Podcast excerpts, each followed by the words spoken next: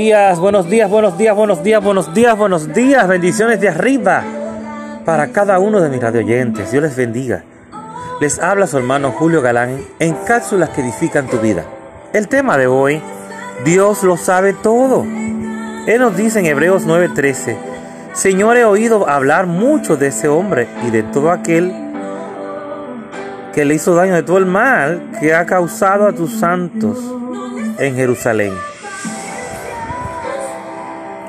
Cuando Saulo de Tarso fue cegado por esa gran luz en el camino a Damasco, Dios le habló a Ananías para que fuera a orar por él. Pero Ananías inmediatamente le recordó al Señor que había oído que Saulo era un muy peligroso. No obstante, el Señor le dijo, ve. Si siempre le está diciendo a Dios, lo que ha escuchado va a perderse las bendiciones de Dios.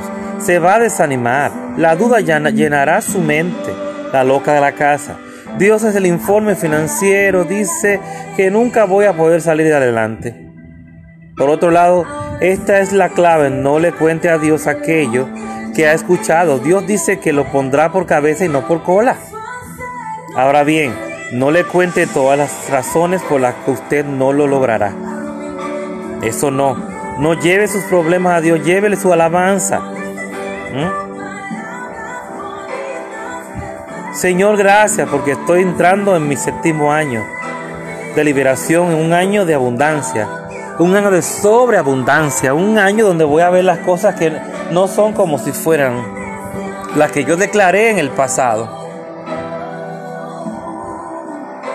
Las palabras que yo declaré en fe hace un mes, dos meses, tres meses, seis meses, un año, cinco años, el Señor a su tiempo lo va a hacer realidad.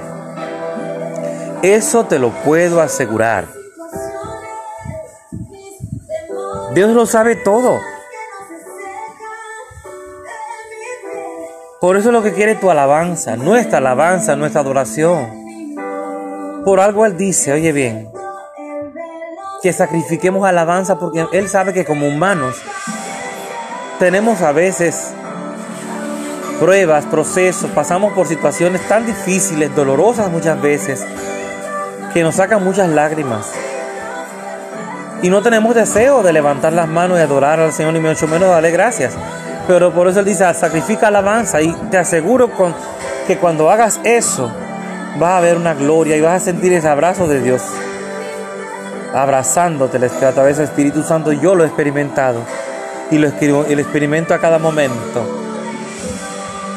Porque yo sé en quién he creído. ¿Eh? Yo quiero amor real. Como dice la hermana Blanca.